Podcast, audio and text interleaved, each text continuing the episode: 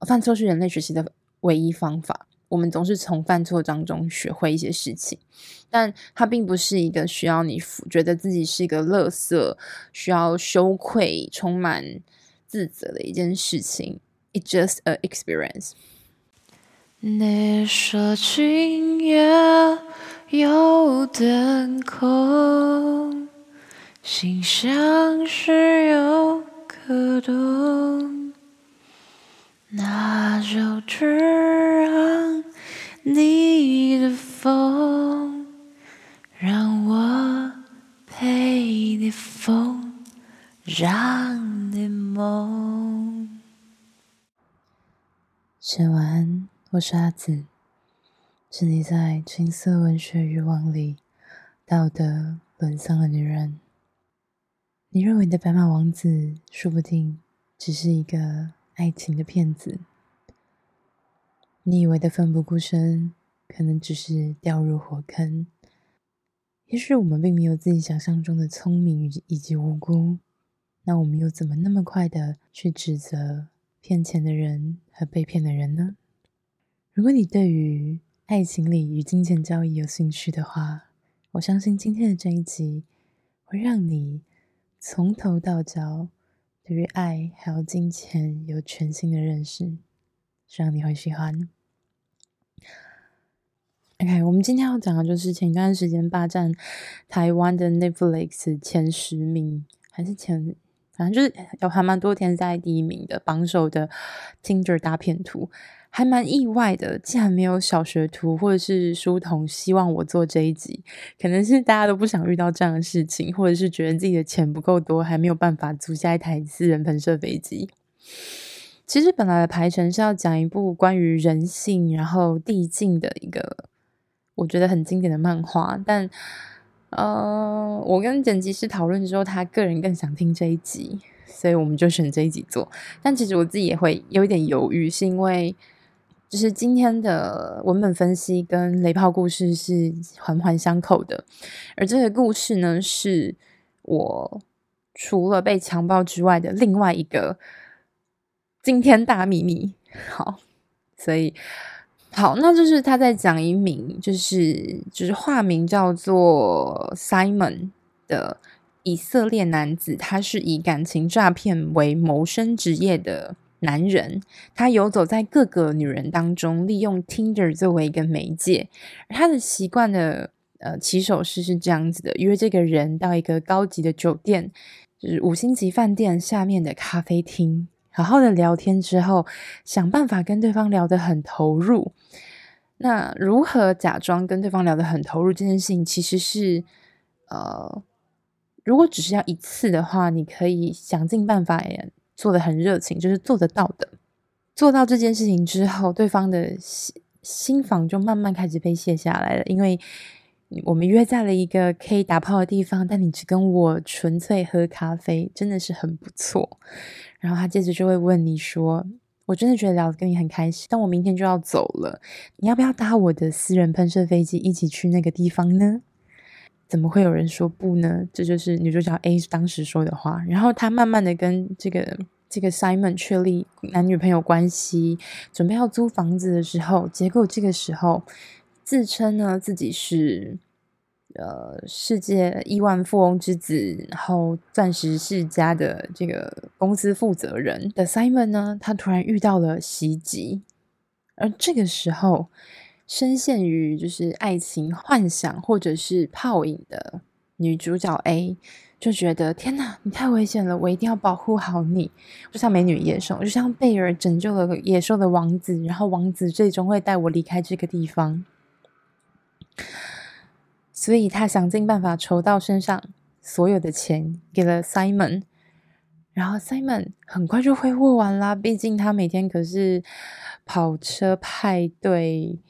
私人飞机飞来飞去，美酒大餐，高级酒店这样子消费的男人，所以他很快就没有钱了。但你说小 A 也就是一个一般收入的普通人，他怎么有办法负担这样的生活呢？于是他就想了各种办法，帮他办信用卡，然后用他的卡去支付这些事情。那如果不够的话，再让女主角 A 想办法去做贷款，就比如说信贷啊或高利贷这样子的东西。直到后面越借越多钱，当他说不要的时候，男主就消失了。然后这样的方式就循环出现在另外三个女性身，啊，另外两个女性身上。然后这三个人最终想尽办法，终于把这个 Simon 捉拿。就是，但是他被逮捕也只是因为伪造文件，也并不是因为他的欺诈的部分或者是诈骗的部分。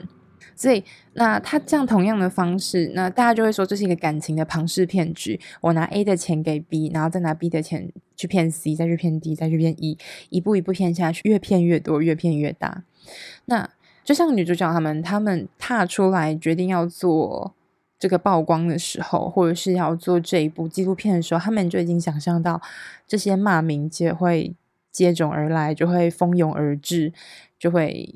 开始如潮水般的攻击，然后，呃，我当然也看到了很多人，就是说不要相信那些看起来好像很就是跑车啊、豪宅啊，然后派对啊、美食啊、五星级饭店啊、名牌货啊这些东西，就是围绕包装出来的人，他们百分之九十九都是要骗你的钱，不然就是诈骗集团。我觉得反而这样说之后，大家才会一直都会觉得说自己遇到的那个才不会骗人。现在我们就来讲解为什么 Simon 的计谋能成功。然后作为一个曾经的局中人，能够告诉你这件事情有多么容易成功。因为人的心是非常非常脆弱的，就像我们的国防里面最脆弱的其实是我们的心房，我们很容易被资讯战打趴。好，最基本的一件事情就是。他不需要长得特别帅，也不需要特别的好看。当然，你的你要玩的等级越大，你的外貌付出就需要越多。但是实际上，他需要给人家第一件事情就是他的第一句话一定会让你觉得他是一个天之骄子。但看到本人之后，你又觉得嗯，也还好，没有到那么的难以亲近。这就是一种形象落差。为什么大家喜欢反差的人？就是因为觉得说，我好像可以看到他不同的那面，甚至会认为那一面是不是我才能够看得到，而我是特别之人、神圣之人。我们总是希望自己是特别的，特别的笨也是可以的。所以他一开始一种，他可能会告诉你，他可能是富二代，家里有经营一些产业，然后他只要做甩手掌柜，什么事都不用管，然后只每天就是做一些娱乐的事情，或者是哦，他要管一些嗯人际交往的项目啊，一些小事情啊之类的东西，或者是。他会假装自己呃有有一份新的创业的产业，然后呢还在努力拼搏，然后最近有一点小成绩，所以你会看他身上有一些还算可以的奢侈品，或者是像 Simon 这种段位的就已经到高很厉害，身上全部都是奢侈品，看起来就是这么厉害。那他们毕竟是犯罪团伙嘛，我遇到的应该算单点犯罪吧，我也不能确定，你知道。从你的外表看起来好像是一个难以亲近的人，但他表现的又那么的亲切或者是平凡的时候，你就会觉得他好像对我不太一样，我好像可以从中得到点什么，我可能就飞上枝头啊，或者是少奋斗二十年啊，或是得到人生甜甜的恋爱呀、啊。之类的东西，然后接着进一步，他会很快的跟你建立关系，然后向你暴露自己曾经的情感的缺陷，可能是前女友的死亡啊，前妻离开他啊，只留下一个女儿啊，或者是自己有一个已经渐行渐远，准备要离婚但一直都还没有离婚的老婆啊之类这样子的人物形象，那他们都会告诉你说：“哦，我会给你钱。”然后你就好好的过，跟我在一起玩就好了。但这在玩乐的过程当中，花的其实都是另外一个人的钱。好，接下来呢，当你们就是慢慢的进入阶段之后，就是开始比较熟悉彼此，可能你们准备要搬到同一个房子里面，开始同居生活了。然后这个时候，他就会出现经济危机，他就会没有钱，他就需要你临时借他一笔钱，而这笔钱的金额绝对不大，就是你应该可以拿得出来的能力。那当你付出了第一笔钱之后，这就是一个无尽漩涡的开始。为什么说你没有办法拒绝第二次的付费？就是因为他会说，他会马上还钱给你，然后给你两倍的钱、三倍的钱，比那个更多的钱。第一次你会拿到，但第二次，当你把钱再借给他，第二次、第三次、第四次，他会甚至会跟你说：“我们合并计算这些钱，我清偿了这些东西。”之类的，你最后会发现他就会消失。那为什么？为什么你会你会愿意付给他第一笔钱，甚至是第二笔钱？你已经知道这个人好像很奇怪，你们认识其实没有很久，然后你们就开始进行这种借钱来借钱去，金钱进入你们的情感关系。你会觉得没有，我是在帮助他，因为。他，你看他的感情生活曾经那么的挫败，然后呢，他的事业又需要一点帮助。我这么普通的人，我也能做一点厉害的事情了。而且我这么聪明，我是不会被骗的。我怎么可能被骗？那些会被骗的人都很笨啦。但大家应该有发现。啊，不管是紫衣神教，或者是就是所谓的主科诈骗案，好了，通常目标都是高知识分子，因为他这边利用了一点就是，我们总是觉得自己足够聪明，能够辨识所有的危险，而人类就是在这样的角色当中特别的草率，反而你在一些。物品的消费上的时候，你可能会在一瓶水，然后一顿饭，或者是一件衣服上面斤斤计较。但你突然想要买一个奢侈品，或者是你突然有一个特别正当的理由的冲动消费的时候，或者是付出金钱的时候，你就会觉得特别的义无反顾，特别的干脆。这就是因为我们在不理智，甚至是过于理智的情况下，觉得自己可以承受这样子的负担。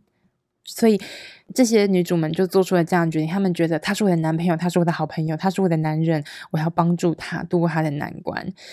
直到我没有钱，我被榨干最后一分钱之后，他就会瞬间抛弃你，想尽办法逃离你。这里有一个核心的根本，就是因为。我觉得他们会锁定的人群，就是很多人都会说，哦，是社会经验不足啊，或者是说爱慕虚荣啊，没见过世面啊，呃，没有被富养啊，没见过好东西呀、啊。我觉得这些可能都是一些对于受害者，或者是他们想象中的受害者的描述，或是在文章、新闻报道底下他们被描述成的样子，但是。真实的状态，其实大家都觉得自己很聪明，因为我会 Google，然后或者是我会查资料，我会察言观色，我会看人的衣服细节，我很会看人，都是来自于这样子的迷之自信。而且，我觉得这是一个非常有趣的现象，就是不管任何人说他被骗了，他们都觉得没有，不是。你不需要骗这个女孩子，你只要让她自己骗自己就可以了。你只要骗他这是爱，他就会接着自己骗自己。所以，我们接下来要讨论的，那为什么感情诈骗总是可以成功呢？因为我们活在一个对爱情，就是男女、男男、女女、女女、男男、男女、男女各种性别的爱情的极大吹捧的时代里，呃，或者是说。爱情的吹捧本身可能就是一个巨大的骗局，就是我们可能真的会有灵魂伴侣，但灵魂伴侣不见得是一个跟你有亲密关系的对象，就是或者就是意思就是不一定他会跟你上床，他可能就是精神上的交流，让你觉得很安很满足。他可能是你一个知己好友，他可能是一个你的忘年之交。他可能只是你偶尔路过的一个旅一次旅行时，偶尔短暂聊天、一起躲雨的那个人。他可能是你一生的知己，那都算是灵魂伴侣。但是，随着我们的世界被压缩，我们的时间就是贡献给睡眠、吃饭以及工作。所以，为了让我们有足够的动力，不断的往前。所以，我们需要有一个超脱于这种世俗生活当中的追求。有什么比爱看起来更伟大呢？你看，我不顾一切的工作加班，都是为了爱他。你看，我不顾一切的付出我所有的青春给这个男人，因为我爱他。你看，我不顾一切的，就是丢下自己的尊严，然后去。祈求这个人回来爱我，我追爱三百三十三天，都是要我这么的卑微，就是要让别人看起来我真的真的很爱他，都是以爱之名的谋杀吧。但是你会发现，越来越近期的，就是真的是非常鼓吹恋爱这件事情，但不是说不追求，而是。特别向往恋爱这件事，其实是被人鼓吹出来的，而被鼓吹也是因为，嗯，有一部分的人不懂得如何引导他们的子女、后代、小孩来了解爱是什么，然后他们怎么样能够在生活当中拥有爱、拥有课业、拥有工作、拥有兴趣、拥有个人生活、拥有难过、痛苦与快乐，就是。我们的学习很片面，我们只学会了要尽可能的快乐，尽可能减少难过，但我们不知道难过与快乐可能同时并存着，而有了难过的对比之下，快乐显得更加的强烈与鲜明，而难能可贵。而我们在快乐时也会想起在悲伤时候的眼泪，所以，我如果我们开始活得片面的时候，我们就会想要寻求一个。独一无二、纯粹的爱你的人，他不是你的父母，不是你的兄弟姐妹，不是你的同学，他是一个完全陌生的人。你希望他占有你的世界，然后带你离开这个可悲无趣的地方。嗯，但我觉得所有人都会对爱情有憧憬，但你只要足够早进入这个领域，然后足够早接触真实人类。比如说，美少女绝对不会是放屁都是香的之类的，或者美少女的大便也不会是香的，你就会知道说，原来有一些基础的认知，有一些事实，它并不像我们想象中的那个样子，因为我们想象中的状态也不过是商人或者是资本希望我们为之疯狂努力而劳动的原因。以爱至上，所以我没有，我真的没有很喜欢当把所有事情都捆绑在爱的名义之上。但爱这个字又太好用，因为它可以解释任何的一切，因为它没有办法被定义，它可以被人无限的扩充与描述、杜撰、编辑、改版，所以。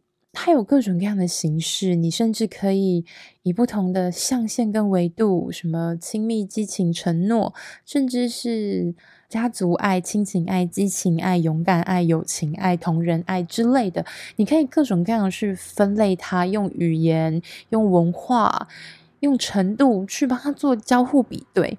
但你无法否认的一件事情是，我们终究很难定义出什么是爱，它就是隐没在。文字当中隐没在描述当中的那些空白之处，它是零和一之间的量子态，我没有办法确定是零还是一，我不知道哪一个，但是我知道有一个东西存在在零和一之间，那个状态就是爱。所以，当有人能够给出你一个明确的答复的时候，你就会觉得这个人好厉害。只要他的。讲话技巧过关，然后他表现出来的看起来足够让人向往，你就会觉得他说的都是对的。我相信每个人生活当中都会有经历过被欺骗这件事情，那或者多多少少就是借钱，然后人家没有还这件事。那我就是这边，我们就直接接入呃约炮故事，因为我发现没有一个很好的断点，怎么办？OK，欢迎来到今天的雷炮故事。如果你发现雷炮故事的结构跟前面的 Tinder 大片图很相似的话，不用担心，是真的。好，那这是故事发生在非常非常久之前，我那时候还是可爱的青葱大学生。好，然后那时候是大一还应该是大二或大三吧，我也忘记了。那我那天就是从一个学弟家，从就是刚刚跟学弟打完炮，然后从学弟家回家这样子。然后路上呢，我用 Good Night 接通了这通电话，是一个自称姓吕的男生，然后上面写二十六岁，说自己呢是在台南开了一间日料店，然后最近呢来就是旅游这样子，然后想问我说，哎，要不要去他住的地方？那我心里就想说，嗯，好像可以耶，就是。因为刚没有吃饱，所以我就东西收一收，然后我就直接骑车过去了。因为那时候很晚了。那等到到了之后，我就发现说，嗯，他好像跟他说的不是那么相像。他说他就是，但是我也没有觉得什么啦，因为就是如果只是大家打一炮的话，其实也还好嘛。就是你要骗什么，随便你骗啊！殊不知，真的是。有够小，我本来想说当天我就要走了，然后他就问我说：“哎，那你要不要明天一起去吃哦，吃个饭？”然后就说了一间还不错的餐厅，我就：“嗯，OK 啊，可以啊。”然后我当天晚上就跟他一起睡睡觉啊、哦。从那之后就开始很恐怖的事情了。后来这个男生呢，就突然的跟我说：“我们是男女朋友。”跟我说：“哎。”我妹妹要堕胎，你可不可以借我一万块？就想说，那、啊、你不是一个日料店的老板吗？你为什么要找我一个学生借一万块？没有啦，就我妹啊啊，什么就是借高利贷啊，然后堕胎啊，不跟他说啊，什么什么什么的。然后我就，我当时也真的是失心疯诶、我真的也不知道自己为什么就借钱给他。但我后来知道，就是。我要看清楚这个人可以骗到什么程度。OK，所以我后来我就借他一万块。这个一万块呢，他就是死拖活拖，一直都不还给我，然后还在我面前故作镇定的用微信，然后呢传讯息给一个人说明天会饿到这个户头，就是真的是很强，你知道吗？我就觉得，嗯嗯。好，就是他自因为第一笔钱就借出去了，然后呢，第一笔钱借出去之后，我就一直一直没有收到他的回款，就是他说他说呢，就是两天后还给我，然后我就一直都没有收到，我就说那你到底什么时候还我？然后就在这个时候，这个男人就突然说，我店里面资金运转不灵了，本来应该要还的钱散开了，就是什么嗯。他有自己的一套说法，就说什么，因为我当初开店啊，借了一部分的钱呐、然后借了一部分高利贷，但我还到剩下最后一期啊，我要十万呐、啊，但是这个十万被他们拿去店里资金啊，然后每次被找开啊，没有完整的钞票啊，什么什么的，然后就跟我说要十万，然后我心里就想说，我怎么可能会有十万？好来，重点来了，他就说，你不是有信用卡吗？你就去拿那个信用卡。刷刷卡买黄金，然后再去另外一间把它卖掉。我整个就看还可以这样做，他就说：“你快，你还我这一笔，我就还你二十五万嘛。”然后我就，嗯，我那时候是我妈给我，就是我出国我怕我就是临时有需要，所以他额度比较大。然后我就听了这句话，然后我就刷了。从此之后，这个男人。吃饭，最后全部都是花我那个十万块，为什么呢？他不是说需要这个十万块去填他店里面就是高利贷的钱吗？然后他拿到了现金之后，突然，呃，因为那时候不会买到刚好十，好像是买十二万吧。然后因为你卖掉会有点就是。折现嘛，就是那什么损耗，所以就是大概十一万多。他拿了一万块给我说：“来，这还你。”当下心里想说：“看人家庞氏骗局，至少还有 A 女 B 女，我自己连 A 女 B 女都当了吗？是笑烂哎、我真是笑死！我整个就你还有这样的吗？”他说。说：“按、啊、你十万块不还吗？”我就在看着他，我就想说：“你什么时候要汇钱过去？”然后就说：“哦，没有，我刚刚爷爷，我爷爷打来跟我说，他帮我付了。”我心里就想，那在你爷爷会帮你付，那为什么不一开始就帮你付完呢？然后后来他又用同样的招数，但这一次他戏做得更足，他还刻意的买了高铁票回台南。诶，不过说不定这个地方他是要找上一个女生，哦，他要去找上一个女生。然后 maybe 反正就他回台南说要处理店的事情，然后他当天晚上又回来了，然后就回来的时候就说啊，我已经把车卖掉，但我还缺个八万，这样。只是那个时候我的信用卡的额度已经不够了，然后我就说我没有办法再买更多了，就是这是我的极限了，这样。因为你一直不还我钱，我也没有办法。最后呢，他就让我刷了八万块，然后买了。然后最后折现只有六万，就是折的非常多这样子。然后他就拿这六万块，你知道他就拿这六万块做什么吗？他拿这六万块去买 PS Four，然后买超多游戏光碟，然后一个人晚上在那个租屋处疯狂的打游戏，这样子，完全完全不理我。然后我就想说，那到底是要不要把钱还给我？然后，所以我就是给他设定了一个日期。然后当那一天到的时候，我问他要钱，他就凶我，好像那些钱你都没有花，是不是？你都没有去吃那些饭，是不是？对，这当中我们就去吃了，你知道这些比较高级的桌边料理啊，定制的比较好的饭店啊，然后出入都是就是计程车，因为对他没有开车，是一个你知道就比较 low 一点的骗子。好，然后就是就说他那些钱你都没有吃，是不是啊？都是我的错，是不是？然后我就跟他说，我不管，你现在就是要还我钱。然后因为我知道，你知道，作为一个女性的优势就是，我遇到困难的时候，我们毕竟是住在很多一个住宅区，隔壁是听得到的，我就开始大叫，然后他就要我闭嘴，然后所以他就抓着我的头去撞了墙，撞了三次，就是，然后我就想说。去找东西来保护自己，就是平底锅也好啊，因为他要走，他东西收好了，他随身带铝棒还有甩棍，很可怕。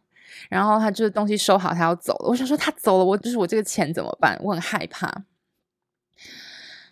然后就是当抓我的头去。呃，撞墙的时候，就是我其实已经拨下一一零了，然后就是我只能断断续续的，就是开始大叫，就是对着手机的方向大叫说，就是这里有人要砍我，有人在打我，就是我这里是哪里，就是快点来救我这样子。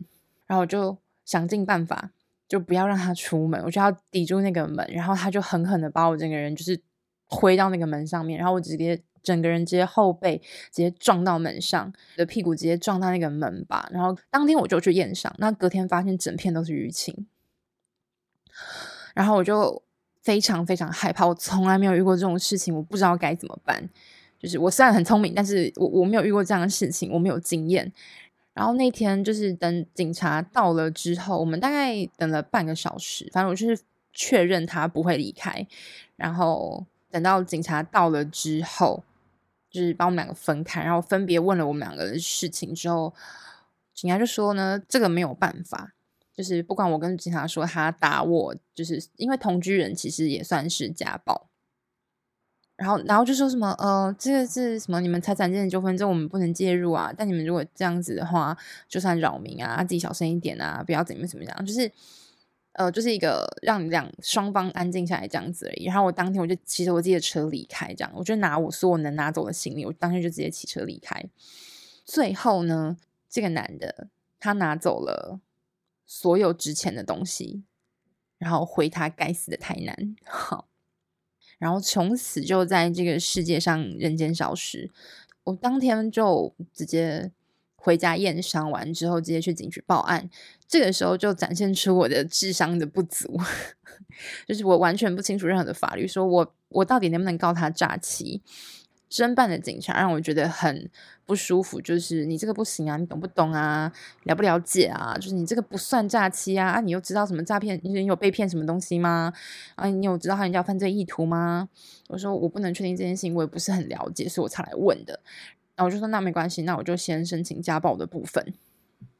然后后来家暴的法庭好像隔了一年半，我才就是这个人被抓到之后才开庭，但是我们两个不会见面，就是对。后来有跟社工聊这件事情，他就说他好像其实不是第一次这样做，他其实应该是惯犯，就是他可能之前换了那只手机，或者是上一个住处，可能他回台南也是要处理上一个人这样子。当时的想法其实很简单，就是呃，我想要这个人接受到应有的制裁。但让我彻底寒心的一件事情，就是我当时想要说，我要寻求呃法律的协助。然后在评估律师哪个律师 OK 之前，我就先打电话到就是政府的法院，他不是会有一个咨询中心吗？我打电话进去之后，他就跟我，我就说，呃，我被人家骗钱了，人家借钱不还，我想要知道我可以怎么做。然后你知道，在这个法务咨询中心，他是政府单位，然后他跟我说第一句话，你应该啊，本来就不能随便把钱借给别人，就算是亲人也不能借钱啊。我当下听完之后，我就觉得，我我今天就是想知道，我有什么办法可以把我的钱要回来。我不是来问你说我很可怜，我要你帮我，你要协助我，你要把我的钱吐还给我。我没有这样说啊，我就觉得，我只是想要寻求法律咨询。那你可以就法律呃方面来告诉我这件事情，但为什么要这样攻击呢？那。后来我就是找了一个律师做咨询，然后他就听到我还是一个学生，他就整个就是吓到，因为我已经把所有的对话记录、截图、录音全部都准备好，然后打成文档交给他。我就问他说：“那我可以怎么做？我该怎么做？最好的做法是什么？”他说：“嗯，你可以起草一份呃，就刑事的自诉，然后到时候如果家暴他。”家暴成立的话，案件成立的话，可以移行报名啊，直接就是那个那个瞬间学会了非常非常多的法律知识，所以就是让我发现知道说我自己的法律知识如此的浅薄，然后我还没有钱请律师，所以我当时就是非常的害怕，因为第一个是债务没有解决，第二个就是。我要想要追讨的话，又会是一个很复杂、旷日费时。我每一次走进法院，我都会觉得特别的痛苦、焦躁不安、头晕、无法承受。所以这也是后来我放弃，就是对他的刑事追求的原因。后来家事法庭的判决是什么？判多久啊？六个月还是几个月？然后一科可一科罚金吧，还是什么？最后为什么会说这个人自称自己姓吕，实际上姓罗嘛？因为上面就写了，然后他年纪竟然他妈的比我还小，自供书上面还说什么？因为我现在还是一个休学的学生，所以我没有能力偿还这笔债务，就是我没有办法付这个罚金，所以我真的很抱歉。所以为了这样子，所以我就休学一年去工作，然后把这二十万还掉。然后也要感谢，就是我的亲戚朋友愿意就是帮我度过这个难关，这样子。好，那这个故事说到这边，是听起来阿紫就是个笨蛋。嗯，这是一个很 risk 的事情，就是我拿我的那种女王风范来讲这件事情，其实大家可能就说啊，这个笨蛋啊，呵呵呵呵，笑你。但我所有的能力与才华洋溢，全部都是由错误当中得出来的。如果我没有把男人咬破皮的话，我就不知道如何口交；如果我没有被干得很不爽之后，我就不会知道原来。动作转换之间要这样子转换，要流动的这样子去切换。犯错是人类学习的唯一方法。我们总是从犯错当中学会一些事情，但它并不是一个需要你觉得自己是一个垃圾、需要羞愧、充满自责的一件事情。It's just a experience。所以我从这个当中，我学会就是 OK，我需要多多补充我的法律资讯，所以我会听王大明的节目，然后想尽办法跟王大明当好朋友。好，那我刚刚可能就是法律的部分就讲得很不是很好，所以大家如果有比较完整的呃资讯的话，或者是想要修正的部分，也欢迎直接到 IG 来跟我说。那做这期节目最大的目的，我是想要让所有人知道说，为什么一个人可以被另外一个人骗。那你就会说，因为你贪心啊，因为你爱慕虚荣啊，因为你你就是你想要更多的钱啊，对不对？呃，人家给你借十万，你想要那二十五万什么的。嗯，我觉得我学到最大的一件事情，不是我笨，或是我自以为聪明，而是我还没有能力保护好自己的钱，我就拥有太多可以拥有钱的机会与诱惑，所以我没有保护好我自己的钱，也没有保护好我妈妈的钱。也没有保护好银行的钱，然后让我们都受了伤害。所以，我觉得这是我我学到最大的一件事情，就是永远只花我负担得起的东西，然后只去做我能负担得起、我能够负责的事情。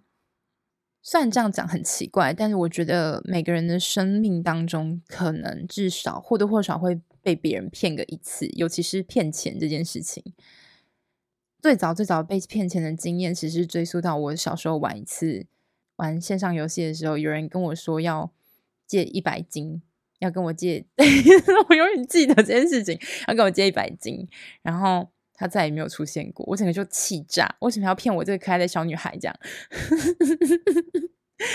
对，我还记这么久。但是就是因为经历过这件事情之后，我才会知道说，我要能够保护好我的钱。所以我开始学会各种保护我钱的方式，不管是研究法律，或是研究如何妥善的规划财务，或者是如何赚到更多的钱之类的这些东西，让我能够更清楚的照顾好我自己。所以到前一段时间，我其实提到这个人是有很大很大的愤怒的，而反而今天我要开始讲这个故事的时候，我开始我就觉得这是一个很荒谬的故事，就是年少轻狂，你知道吗？就是哎，就是想说想要开心开开心心吃点好东西，然后就拿妈妈的卡，然后去刷卡套现，对，所以也也不会觉得这是一个很糟糕的事情。因为我已经从中学到了我该学到的事情，所以我觉得很多人会不敢报警，或者是让你的好朋友知道这些自己的这些遭遇，然后独自一人难难过痛苦着，也只是因为害怕遭到这种嘲笑的目光，然后觉得自己很笨。我真的必须说，我从小到大我就听到非常非常多人被骗啊，我就想说，哦，OK，这次是我。我们总会遇到一些骗子，因为他们就是利用这样的方式来存活着。他们无法实现自我价值，但他们又希望一些认同感，所以他们去做一些可以获取注意力与认同的东西。这个认同不是说你是对的，而是你这样是不好的，你是这种人的这种认同，然后关注他的注意力。所以，一个成功人士跟罪犯，他们会拥有相同的，就是被关注的量，甚至罪犯可能还多一点，对吧？大家最喜欢看社会新闻了，所以，与其去责怪一个人为什么成为了罪犯，还不如想想，我们是不是也在心的某些角落，也想要抢劫一下那些有钱的人，或是为富不仁的人，或者是觉得这样做其实也还好，而就是这样子的东西，慢慢慢慢的汇集成了对于罪犯的概念。当一个渴求被别人认同而还有注意力的人，他成为了这样的角色之后，我们在大大方方的举起直直的手，开始我们的站在道道德的制高点上，对他无尽的数落与谩骂，而殊不知，我们很可能是那个导致他成为这样子人的原因之一。但不是说一定是你，而是可能我们就慢慢的让这样子的集体意识或是社会呈现这样的方向。呃，我记得是蝙蝠侠里面吧，他那个那个城市，都在打击犯罪，尤其是当蝙蝠侠出现之后，他的犯罪率还是居高不下，因为一群渴望注意力的人，渴望媒体流量跟曝光的人，他们发现，哎，这里的人很在乎罪犯呢，我可以跟蝙蝠侠一起上电视，所以他就是这样子一一脉相承，所以。与其说《Beauty and the Beast》就是呃迪士尼的爱情骗局、婚姻骗局，或者是说因为爱慕虚荣，何不如说是我们默默的让罪犯产生？所以，我们真正应该要问的问题，不是他们为什么会是罪犯，而是我们是不是也在某一些的角落里面，也拥有像这样子的潜质，而我们拒绝承认。当这样子的人出现之后，我们就疯狂的批评他，只是因为不想让任何人觉得我跟他很像。实际上，因为你就是他，所以很多听众都会哦，对我有很多的遐想，就说哦，我想跟他子上床，可以吗？这样，我我自己没有很希望这件事情发生，是因为跟我做爱不会是一件让你很开心的事情啊、当然你会很爽啊，管刚会很开心，你会可能是你最棒的一次性高潮。但是对于我来说，你可能就只是一个物品，可能不见得会是那么你想象中那么绝 决定完美的性高潮。你要知道，所有的故事都会有一些文学性的添加，而毕竟我又是一个这么做作的人，那。而我所有的美好经验也都来自于我过往的，不管是呃愉悦的、不开心的、真性情的高潮，还是就是全凭演技的能力，那都是一步一步累积出来的。所以，那我为什么愿意讲这个故事，或是把那些归纳这些我觉得很就是连这种讲话都要教很愚蠢的东西，是因为如果有十个人听，那至少就有十个人知道有这种骗局。你们至少就会在心里面有一个底，说：“哦，以后遇到可能类似的事情，我可以怎么做？”对，我尽可能的期待我做的这件事情能够发挥往上增加的力量，因为我希望我能够活在一个诚实且自在、幸福的世界，而也只有我们自己能够为这个世界做出奉献，并不是等其他的人。或者是什么法律正义将他制裁，这也是我后来放弃法律追诉的原因，是因为我为什么那么渴望 bring into justice 的原因，也不是什么伟大高尚，就是不要有人在受骗啊，或是就是他这样要被教育啊，而是我就是不甘心。当我疯狂的想要用法律的途径来制裁这个吕先生、罗先生的时候。啊，吕先生、罗先生同一个人哦，他们只是一个是假名，一个是真名，这样。然后他这个手上有一个奇怪的刺，就是一个名字的刺青，他是说是妈妈还是前女友还是什么东西的，反正就很丑。呃，因为我觉得不甘心，凭什么被他骗？我就是想要，我是想要伤害他，我只是假着正义之名在伤害他。然后当我发现这一层之后，当我发现我排斥他，我讨厌他，只是因为他如实的展现出我自己我讨厌的样子。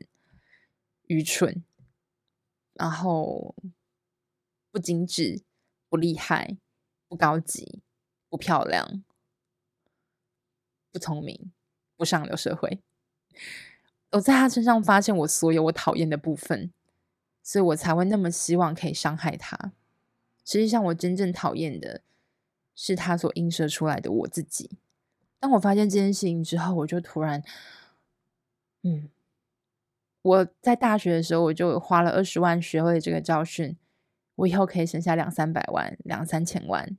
Oh my god，超划算！然后后来我半年就还完了。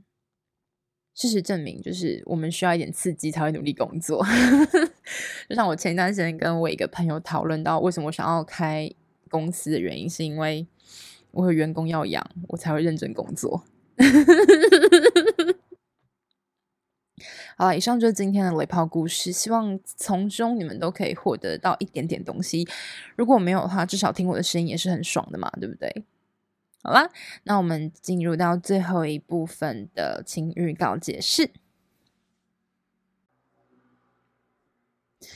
好啦，今天的情欲告解释呢，是一个哦，是唯一的一个听众，然后呢，他投稿说他连续两次遇到雷炮，也不是连续两次，反正就是这两次遇到雷炮。然后我真的觉得真的太好笑，而且今天的内容好像有点沉重，所以我们今天来讲一点开心的事情。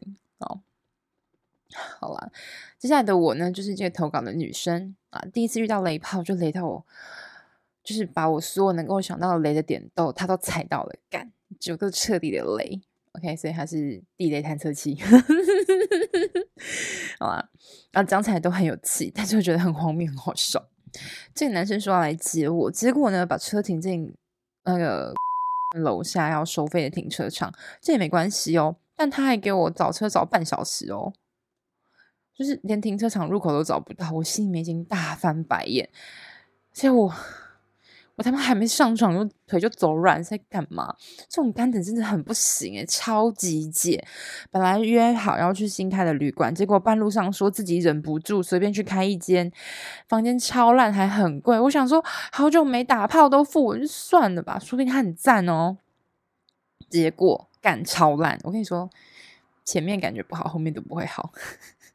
他都二十五了，吻技还很差，连要歪一下头都不知道，我鼻都快被压扁了。那什么舌吻技巧就不要说，就连高中男生都比他厉害。第一次接吻没有湿，你就知道他有多烂，还很不舒服，差点以为自己是性冷感，抽插才是最雷的哦。对，OK，不大没有关系，但没几下就换一个姿势，冲三小啦，不夸张，大概。一两分钟就换一次，应该更短，可能三十秒。从床的左边到右边，我都快摔下去了，还硬要把我按在那个位置，而且一下叫我躺好，一下又把我从床上拉起来，是要仰卧起坐你？还一直问爽不爽，生不生？操你妹，不爽啦！你去死！还有，拜托打炮的，拜托把眼镜换成银眼，镜框位置顶到额头。就是这个男生给我的感觉，完全就是一个猴急到不行，像一只太久没上床的饥渴猴子。我就是因为这这这一段描述，所以决定说让他这一次入选这一次的情欲告解室。好吧，前戏到抽查，每一样都又急又胡乱，所以什么都做不好，而且还不会解内衣，超逊。OK，我真是感觉到你讨厌他了。大概十分钟后，我就觉得无感，而且开始痛了，我就叫他停，然后去冲澡。结果看我他妈冲澡到一半就。一起就跑进来说要一起洗。我之前就已经跟他说过，我很介意我在浴室的时候对方突然走进来，所以我马上跟他说要回家。然后这个男的就开始力挽狂澜，一直问说他到底错在哪里。但我害怕我一开口激怒他，就把他灭口之类的，就只跟他说我整天都还没吃，太饿了，没办法好好享受。你真的很善良诶。但还是这个男生还说什么要请我吃饭？去你妹啊！看你谁还吃得下，好，长得不帅。还好有让妈妈顺利载我回家，又骗过去了一次耶所以大家知道，就是这个可爱的小女孩。她后来还传讯息说，如果你要吃快餐，也可以提前跟我说哦，这样我才不会感觉那么差。哦天哪，这个男的！哦，这个这个漂亮宝贝，就是这个听众最后就说。我整个一把火就上来了，真后悔还敢一半反房钱，我才感觉差好吗？你爽我不爽诶、欸、干！而且我他妈是要吃快餐，不是要吃喷啊！他妈到底哪来自信，觉得自己是快餐？哦，对，就是真的是，真的超雷的，就是你踩到雷炮，雷炮也觉得你雷，这是最惨的一件事情，互相觉得对方是雷。我觉得没有男生可能就觉得自己很棒，然后呃。就是，嗯，你这样没有符合我的预期，那么乖巧听话小女孩的样子，所以就是请男生不要做这种事情哦，好不好？就是人家已经跟你说好自己的规则，就是说好要去的旅馆就是要去，不然旅馆会难过，好不好？然后说好自己一个人洗，就不要突然走进来，不要自以为浪漫。那就是如果是能戴隐形眼镜的人，就请尽戴尽量戴隐形眼镜，不然就是把它拿下来，看不清楚总比一直撞到还要好吧？除非对方很喜欢眼镜 play。好啦，再我们看第二个。好啦，就是漂亮宝贝呢，他就是跟这个人新的这个人呢约，原本是约三点，但是呢。漂亮宝贝习惯就是我习惯迟到，所以我跟他说慢慢来没有关系，晚到十分钟也没关系。哇，结果这个男的三点半才来，诶，而且停对面还跟我说他在，我直接白走三圈，诶，到这里我已经有一点上次那个快餐喷男的即视感。但这次因为这个这个男的脸还蛮对我的审美，我就硬是上车了。宝贝，不要硬上车，硬上车没有快乐的结果的。只要当下感觉不是那么爽，就应该回家，不要勉强说人来都来了，没有，不用这样子，不用委屈自己。我们是女孩子，我们总有的挑。如果今天是男孩子的话，我也会说同样的话。大家不要就是那个，对，不要不要不要不要攻击我性别歧视。然后就是终于上车，然后终于躺进床里，然后就是他身材也真的很好，脸很帅，屌又大，但他一亲我，我就凉掉了。嗯，菜吗？他的呼吸有松露酱的味道，到底为什么？松露酱很好吃，但放到人的身上就是一整个怪啊！我本来就洁癖很严重，又对味道很敏感，那一瞬间真的快吐了。我就借口说我没有很喜欢接吻，跟他说，不然我帮你吃好了。结果刚要吃，刚吃完要戴套子，他就软了。冒号刮胡笑脸，我心想这到底是什么情况？不要整我哦！而且我前一天没有睡好，发生这件事情，我突然就累到不行，是。本来就是那个被欲望驱使着兴奋、兴致勃勃，然后结果发现欲望无法满足的时候，瞬间那个气泄气的皮球，你知道吗？啊，那时候还是蛮多时间，然后我就说，那我们一个二十分钟，他可能也觉得有点羞耻跟难为情，你知道，硬到一半突然软掉，我觉得男生可能都会吧。我觉得好吧，好吧，没关系，让就是就是这个男的就让希望可以抱着我跟他一起睡这样。然后干，他就一直跟我讲话，手还一直摸来摸去，说什么？嗯，我的要求蛮超过的，但你都答应我了耶。公三小啊，啊，这公三小是我说的，一直要跟我聊天就算了，二十分钟到了，他也没有要放开我的意思，他还说什么？哎，抱歉哦，我昨天我靠一次，所以才会这样啊，我们下次可以再试试。我想说。大哥，你才二十一岁，至于吗？我没有跟他说，你就跟他说没有要做的话，那我就要休息一下哦。他说 OK OK，没问题。结果干啊，他手不停下来，嘴巴还一直讲，一直讲，一直讲，一直讲，超烦。好，为什么会这样讲？就是其实我不是在说什么，因为我我这是因为我都在有礼貌的敷衍他，最后凭他一句，诶、欸，你躺在我怀里，还有我想要求见你，我马上瞬间清醒，就是。就是有是有个是到底是什么样的人会把这种事情当成玩笑？有个恶心，超级不舒服。然后我就我就直接穿好衣服，然后确定他没有跟上来，就马上跑回家。就是有个很恶心的，他还问我什么？他是不是说错了什么？真的是好无奈，感觉到了吗？我平常接收到那些私讯的心情就是这个样子。我真的是，你知道，每次遇到那种。就是自以为幽默，然后只是自己开黄腔。哦，前段时间不是有一个我就是发祝福的活动嘛，然后就什么祝福可以今年可以跟阿紫约到炮，呵呵呵，智障吗？欠骂啊！我好凶，嘿嘿，就是。然后还有人就会问我说：“就是呃，如果我想要约炮的话，我要怎么样开始？或者是我想，我要想，我想知道如何当一个渣男。”所以这些人的问题其实都很简单呢，就他们没有听节目啊，然后就想说：“哎，这个人他叫情欲书院，他在讲一些约炮的事情，看一下贴文好像都在这样子，那我来直接问他好了。”哎，声音很好听哎，然后可以问哦，不错啊，然后最近有那个色色的都可以听啊。Fine, fine，就是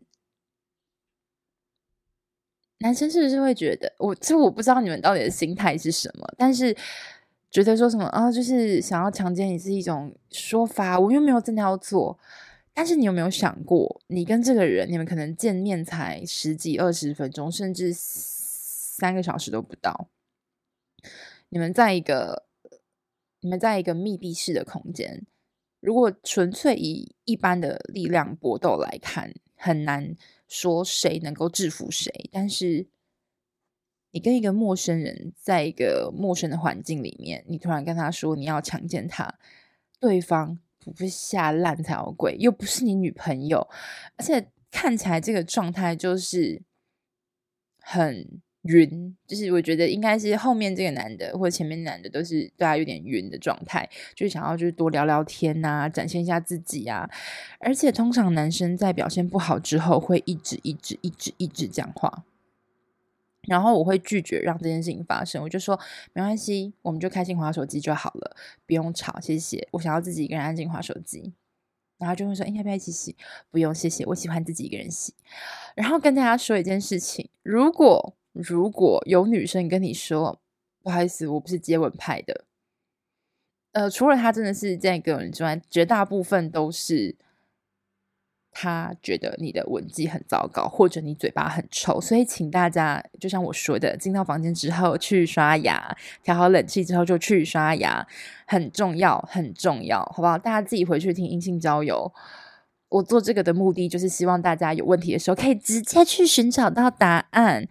那开情欲文格最大的目的就是，你实践之后，你具体上遇到某一些的问题跟困境，或者是你有一些心结你解不开，你就是卡在那里的。